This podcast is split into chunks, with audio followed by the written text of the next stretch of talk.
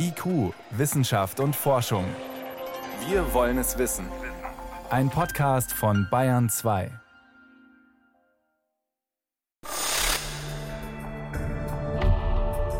Wenn der Nordatlantikstrom versiegt und damit das Golfstromsystem versiegt, dann ist das ein bisschen, als würden Sie mit einem Hammer auf das Klimasystem schlagen. Man kann ziemlich weit die Temperatur verändern, aber ab einem bestimmten Punkt verändert sich das Verhalten des Systems ganz und gar dramatisch. Also ein Abbruch des Golfstroms, das wäre tatsächlich eine Katastrophe. Also wirklich perfekt vorhersagen können wir das nicht. Das geht auch nicht in komplexen Systemen, aber man kann sagen, es verändert sich was. Und da wird es sehr, sehr spannend, nicht nur fürs Klima, sondern für unsere gesamte Gesellschaft. Vernetztes Denken. Wie Komplexitätsforscher die Welt retten wollen. Eine Sendung von Martin Schramm. Bereits Stephen Hawking sagte voraus, das 21. Jahrhundert wird das Jahrhundert des vernetzten Denkens.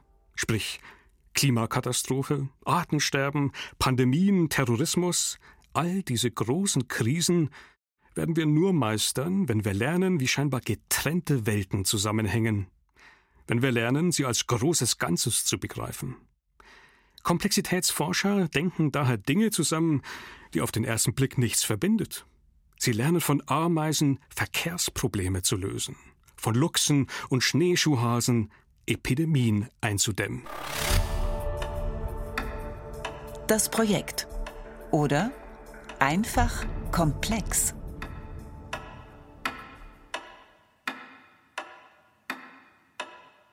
Ein einfaches Pendel, wie man es in jeder Wanduhr findet.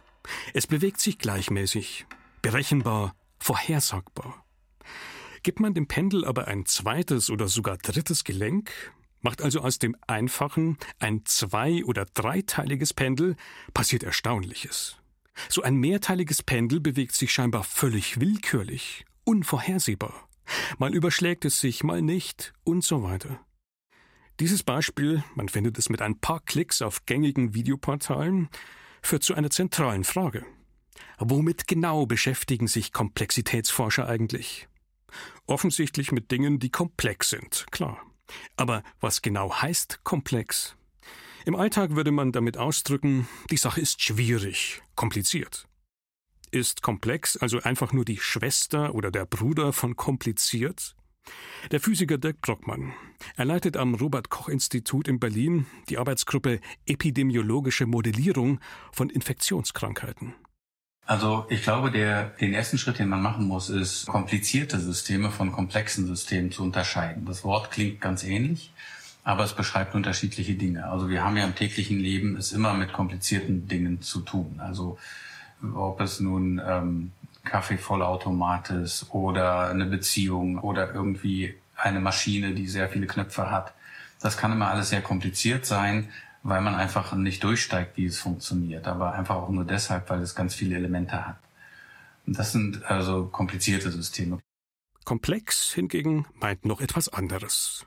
Komplexe Systeme können Natur- oder Gesellschaftsphänomene sein, die zwar zunächst auch sehr kompliziert erscheinen, die aber, und das ist der entscheidende Unterschied, nach ganz einfachen Regeln funktionieren.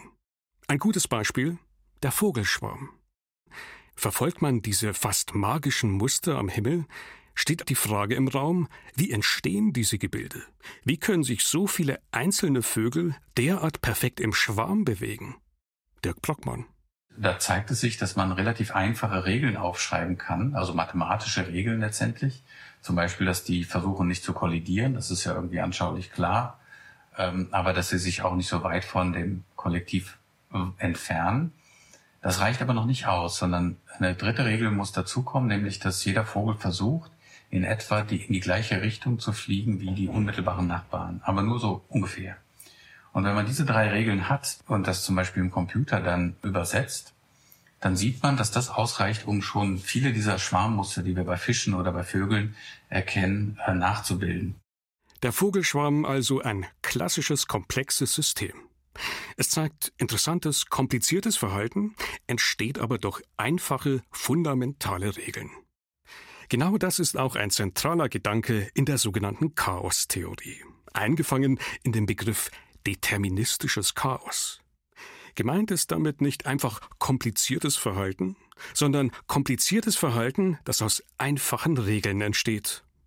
Und da sind wir wieder beim eingangs erwähnten Beispiel, dem Pendel. Durch zusätzliche Gelenke wird aus einem einfachen Pendel ein komplexes, um nicht zu sagen chaotisches Pendel. Und das folgt den bekannten einfachen Gesetzen der klassischen Physik, der Mechanik und Gravitationskraft und bewegt sich doch scheinbar völlig willkürlich.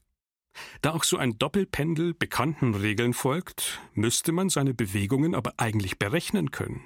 Aus Zustand A im Hier und Jetzt Zustand B in der Zukunft ableiten. Klappt aber nicht. Das Problem, Zustand A, die Gegenwart, lässt sich immer nur endlich genau erfassen. Sprich, es gibt immer minimalste Messfehler. Die kann man zwar durch immer bessere Messgeräte reduzieren, aber sie werden eben nie komplett verschwinden. Und diese minimalen Fehler wachsen und wachsen und sorgen so dafür, dass jede Prognose am Ende falsch liegt.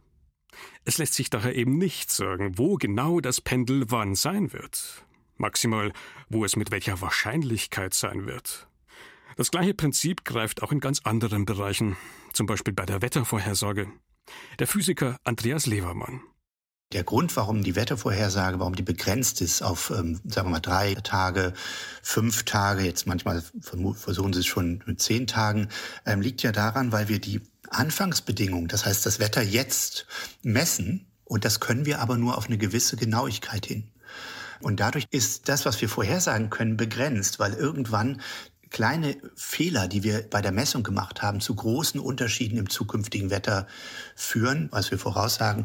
Und ähm, das wird immer besser, je besser die Computer werden, desto, je besser wir drauf gucken können mit Satelliten und anderen Messungen, aber eben nie perfekt. Die Beispiele zeigen, bereits zwei so unterschiedliche Phänomene wie ein Doppelpendel und Wetter folgen in gewisser Weise den gleichen Regeln, weisen also, wenn auch stark vereinfacht, ähnliche Strukturen, ähnliches Verhalten auf. Und da wird es spannend. Genau hier liegt der Job, den Komplexitätsforscher erledigen wollen. Sie suchen nach Parallelen, nach Mustern und Ähnlichkeiten in scheinbar getrennten Bereichen, um so verblüffende Lösungen für die Zukunft zu erarbeiten. Koordination oder Synchronisation ist alles. 10. Juni 2000.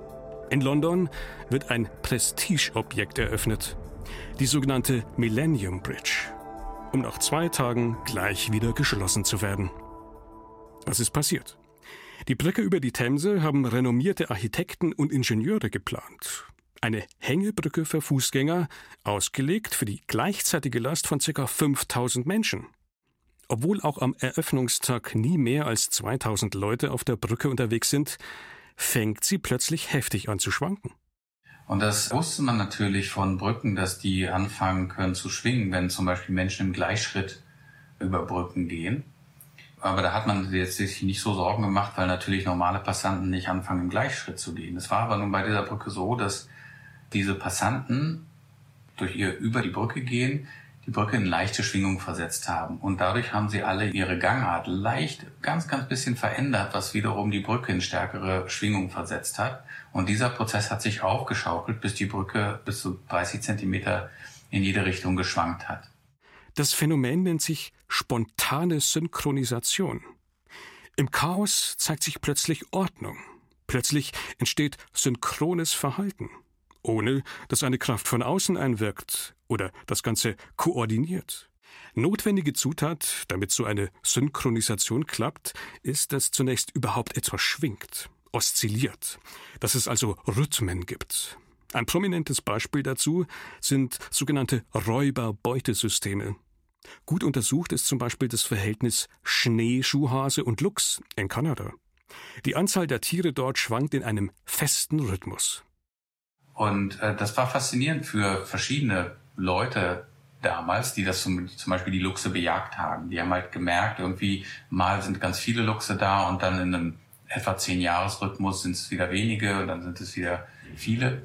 Und das liegt daran, dass halt die, äh, die Luchse die Schneeschuhhasen fressen Und wenn viele Schneeschuhhasen da sind, dann können sich die Luchse stark vermehren, weil sie ja genug Fressen haben. Dann fressen aber die vielen Luchse die Schneeschuhhasen weg. Und dann haben die Luchse, die da sind, die vielen, nicht mehr genug zu fressen. Und äh, dann wird die Population der Luchse dezimiert. Und wenn die dann ganz gering ist, dann können sich die Schneeschuhhasen wieder ausbreiten. Dann sind aber wenig Luchse da, die sie regulieren. Und dann werden es ganz viele Schneeschuhhasen, bis dann die Luchspopulation wieder nachzieht. Und diese Oszillation führt dann halt zunächst mal einfach zu diesen Schwankungen. Einzelne Populationen zeigen dabei in ihrem abgegrenzten Gebiet zunächst einen eigenen Rhythmus, fangen dann aber an, sich mit benachbarten Habitaten zu koordinieren, solange die Tiere von einem Habitat ins andere wandern können. Der Austausch ermöglicht also, dass sich einzelne Gebiete synchronisieren. Die Forscher, die die Komplikationen bei der schwingenden Millenniums Bridge in London übrigens später mathematisch analysiert haben, um das Problem zu lösen, das waren keine speziellen Brückenforscher.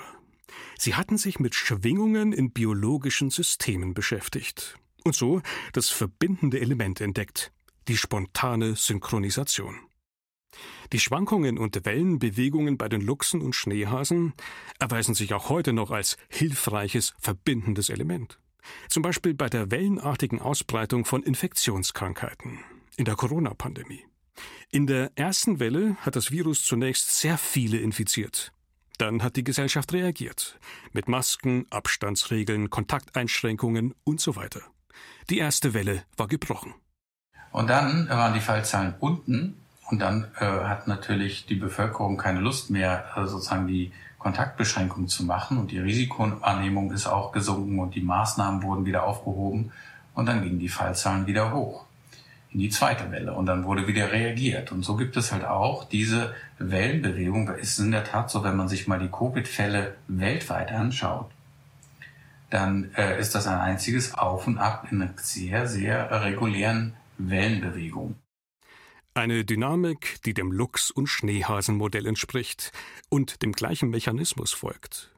Für Physiker und Modellierer Dirk Brockmann und seine Kollegen war daher in Bezug auf die aktuelle Pandemie klar, wenn man halbherzig und typischerweise verspätet erst dann reagiert, wenn die Fallzahlen oben sind und schnell wieder lockert, wenn die Fallzahlen unten sind, dann stellt sich eine endlose Pendel, sprich Wellenbewegung ein. Starke, aber kurze und vor allem synchronisierte Maßnahmen zwischen den Ländern wären effektiver gewesen. Das ist halt eine Erkenntnis, die kommt halt mechanistisch aus den einfachsten Modellen, die man dafür aufschreiben kann. Das heißt, um aus diesem Teufelskreis rauszukommen, haben wir auch schon sehr früh das propagiert, dass man eben anders reagieren muss, indem man zum Beispiel das System quasi durch einen sehr, sehr kurzen und sehr harten Lockdown schockiert und dann auch den äh, den R-Wert längerfristig unter dem kritischen Wert hält, so dass sich das dann gar nicht mehr ausbreiten kann. Netzwerke oder das Prinzip der kurzen Wege. Komplexe Systeme haben noch eine weitere ganz wesentliche Eigenschaft. Sie können als Netzwerke verstanden werden. Einzelne Bausteine sind miteinander verknüpft. Nervenzellen sind in unserem Gehirn vernetzt, Menschen über soziale Netzwerke verbunden und so weiter. Und Netzwerke haben überraschende Eigenschaften, egal ob biologische, technologische oder soziale Netzwerke. Da ist zum Beispiel das Prinzip der kurzen Wege. Netzwerkforscher nennen es auch Small World Effekt. Also wenn man jetzt für die gesamte Menschheit, also die vielen Milliarden Menschen, hypothetischen Freundschaftsnetzwerk aufmalen würde oder im Computer repräsentieren würde. Also alle Menschen müssen halt ihre Freunde angeben und dann gibt es ein weltumspannendes Netzwerk. Dann ist es so, dass wenn ich zwei beliebige Menschen aus diesem Netzwerk nehme und den kürzesten Weg von der einen zu der nächsten Person über Zwischenschritte finden möchte, dann sind das nicht sehr viele Schritte, trotz der Tatsache, dass wir sieben Milliarden Menschen verbinden. Was würde man erwarten? Vielleicht 100.000, vielleicht 10.000 Schritte? Meist sind es nur sechs, auch in sozialen Netzwerken wie Facebook. Eine weitere fundamentale Eigenschaft von Netzwerken ist, meist kann nicht jeder gleich gut mit einem anderen Teilnehmer. Das zeigt sich zum Beispiel in sogenannten Freundschaftsnetzwerken. Bei Delfinen genauso wie bei Menschen. Manche sind stärker als andere verknüpft. Oft bilden sich sogenannte Cluster, mit Menschen, die besonders stark untereinander verknüpft sind, getreu dem Motto Meine Freunde sind deine Freunde. Außerdem gibt es sogenannte Vermittler. Sie schaffen dann Verbindungen zwischen den Clustern. All das sind einfache, grundlegende Prinzipien, die man lange Zeit aber versäumt hat, weiterzudenken und auf ganz andere Bereiche zu übertragen. Zum Beispiel auf die Verbreitung von Infektionskrankheiten. Wenn man früher Infektionskrankheiten modelliert hat, ging man lange Zeit beispielsweise davon aus, dass Kontaktnetzwerke sehr homogen sind. Also alle Menschen gleich viele Kontakte haben. Beziehungsweise manche haben eben viele, manche weniger Kontakte, das mittelt sich dann irgendwie wieder aus. Ein Irrtum. Aus der Netzwerkforschung stammt dazu ein Begriff, den wir auch in der Pandemie öfter hören konnten. Superspreader. Sprich, sehr wenige Infizierte können durchaus sehr viele Infektionen auslösen. Und sehr viele Infizierte sehr wenige Infektionen. Ein wesentliches Element zum Beispiel, was man daraus gelernt hat, ist, dass wenn man die Kontakte reduziert, was ja in den Lockdown-Maßnahmen auch erfolgreich geschehen ist, dass es deutlich effektiver ist, die Kontexte zu beschränken, in denen Menschen sehr, sehr viele Kontakte haben. Also zum Beispiel Konzertbesuche, Restaurants oder Theater, all diese, diese Situationen, in denen eine Person mit sehr, sehr vielen anderen Menschen gleichzeitig einen Kontakt hat, als einfach nur homogen die Kontakte, sagen wir mal, um 30 Prozent zu reduzieren. Kritikalität und Kipppunkte. Oder The Point of No Return. Eine zentrale Herausforderung, egal ob beispielsweise in einer Pandemie oder beim Thema Klimawandel, ist die Suche nach besonders kritischen Punkten. Veranschaulichen kann das eine Beobachtung, die wir im Alltag machen. Eine Einsicht aus der klassischen Physik. Der Komplexitätsforscher Guido Strunk. Wasser kann flüssig sein. Und wenn ich die Temperatur drumherum herunterfahre, ab 0 Grad, ziemlich plötzlich wird Wasser fest. Und das ist ein ganz anderer Stoff. Das ist hart und gar nicht mehr flüssig. Oder ab 100 Grad Celsius fängt es an, sich in ein Gas zu verwandeln. Es fängt an zu kochen und dann haben wir Wasserdampf, ein Gas. Und das verhält sich wieder ganz anders. Also Wasser kann drei verschiedene Aggregatzustände, sagen wir, einnehmen und das kippt immer sehr hart an einer bestimmten Grenze. Und genau so verhalten sich auch komplexe Systeme. Ab einem bestimmten Punkt verändern sie ihr Verhalten dramatisch. Sind solche Wendepunkte erstmal erreicht oder gar überschritten, dann ist nichts mehr wie es war. Sprich, es wird schwierig, zum alten Zustand zurückzukehren. Komplexitätsforscher nennen dieses Prinzip selbstorganisierte Kritikalität. Die spannende Frage ist nun, wo genau sind jeweils diese Tipping Points, diese Kipppunkte? Kann man sie vorhersagen? Am Ende gar verhindern, dass sie überschritten werden? Ein Beispiel: der Golfstrom eine der größten und schnellsten Meeresströmungen unseres Planeten und eine Art Wärmepumpe für Nordeuropa. Immer wieder werden Befürchtungen laut, diese Pumpe könnte durch die Klimaerwärmung zum Stillstand kommen. Ein Vorbote, dass dieser Punkt näher rückt, sind unter anderem starke Schwankungen bei den Messdaten. Der Physiker Andreas Levermann. Er leitet den Bereich Komplexitätsforschung am Potsdam Institut für Klimafolgenforschung an einem Jahr schmilzt sehr viel, im nächsten Jahr weniger oder ähm, sie haben an einem Jahr sehr starke Strömung im Nordatlantik und in einem Jahr weniger. Äh, wenn diese Schwankungen zunehmen, dann ist das ein Hinweis darauf, dass wir dem kritischen Punkt näher sind. Und das sind tatsächlich Ergebnisse aus der Komplexitätsforschung, die wir hier verwenden, wo wir sogenannte Frühwarnsysteme mit äh, künstlicher Intelligenz generieren, um zu sagen, wie weit wir noch von den Kipppunkten entfernt sind. Aktuelle Prognosen zeigen, dass wir diesem kritischen Punkt tatsächlich immer näher rücken. Wird er überschritten? Die Folgen wären dramatisch. Wenn der Nordatlantikstrom versiegt und damit das Golfstromsystem ähm, versiegt, dann ist das ein bisschen, als würden Sie mit einem Hammer auf das Klimasystem schlagen. Denn dann äh, wird plötzlich die Temperatur im Nordatlantik kälter um bis zu acht Grad. Gleichzeitig passiert eine ganze Reihe von Dingen. Also das Ökosystem im Nordatlantik wird sehr, sehr stark eingeschränkt, weil es sich an diese Strömung angepasst hat. Der Meeresspiegel im Nordatlantik kommt plötzlich hoch um bis zu einen Meter. Das kommt noch auf den globalen Meeresspiegelanstieg drauf. Also ein Abbruch des Golfstroms, das wäre tatsächlich eine Katastrophe. Kollektives Verhalten oder von Wanderameisen und Notausgängen. Vogelschwärmen gelingt etwas scheinbar Unmögliches. Sie wechseln plötzlich die Richtung, wirbeln hin und her, teilen sich plötzlich, um dann gleich wieder zu einem großen Organismus zu verschmelzen. Wie machen die das? Woher weiß der Einzelne, wo es lang geht? Warum stoßen die nicht zusammen? Ähnliches spielt sich bei Wanderameisen in Südamerika ab. Täglich transportieren sie bis zu 30.000 Beutestücke zurück in ihr Nest. Und zwar über regelrechte Straßen, die sie mit Duftstoffen markieren. Eine logistische Herausforderung, da sie in beide Richtungen unterwegs sind. Dabei bilden sich erstaunlicherweise automatisch parallele Richtungsspuren, die entgegengesetzt verlaufen, wie auf einer Autobahn. Doch wie funktioniert es? Schließlich stellt ja niemand Verkehrsschilder auf der Physiker Dirk Brockmann. Und das stellt sich dann heraus, dass sozusagen die mechanistischen Modelle, die, die man dafür machen, sich genau den gleichen, die also auch vor Jahren schon für Fußgängerströme entwickelt worden sind, die sich auch wiederum nicht so stark unterscheiden im Vergleich zu den Modellen, die die Bewegung von Molekülen in einem Gas oder einer Flüssigkeit beschreiben.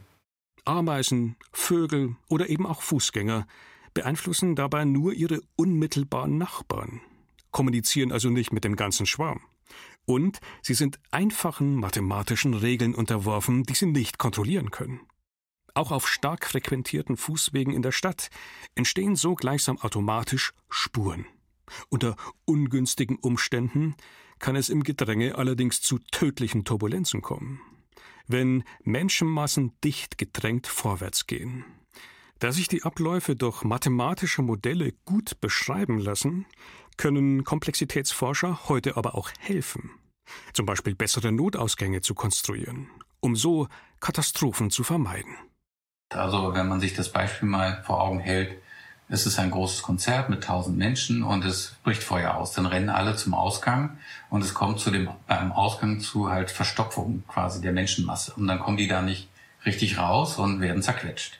Wenn man aber vor die Tür ein Hindernis, zum Beispiel eine große Wand baut, mit einem gewissen Abstand zur Tür, dann funktioniert das plötzlich besser, obwohl es halt intuitiv wäre, dass das noch stärker behindern würde. Aber es führt dazu, dass Menschen von links und rechts zu der Tür kommen und sich dann wie so ein Reißverschluss quasi automatisch bildet, so dass der Fluss der Menschen raus aus der Tür effektiver passiert. Ein Fazit. Oder der große Ruck. Auch wenn es die eine große Theorie des Komplexen noch nicht gibt und vielleicht auch nie geben wird, wie komplexe Systeme aus ganz unterschiedlichen Bereichen ähnlichen fundamentalen Regeln folgen, ist faszinierend. Von der Art und Weise, wie sich Systeme synchronisieren, wie aus einfachen Regeln kollektives Verhalten entsteht, bis hin zur Frage, wie sich Systeme dramatisch verändern, wenn sie sich Kipppunkten nähern. Schon heute taugt all das als Hilfestellung, um sehr konkrete Probleme zumindest besser zu verstehen. Egal ob Pandemien, Klimakaos oder Artensterben. Wird all das aber auch helfen, die Welt am Ende doch noch zu retten? Dirk Brockmann hat da noch eine kleine Hoffnung. Was vielleicht passieren kann, ist, dass sich relativ schnell, so wie in einer Art Kipppunkt, die Erkenntnis ausbreiten, muss, und zwar weltweit, dass wir anders leben müssen. Und dass auch andere Sachen wichtiger werden. Und dass wir unsere Gesellschaft völlig umstrukturieren müssen. Wenn das passiert, dann ist da noch eine ganz, ganz, ganz kleine Chance, dass wir, dass wir uns nicht ausrotten.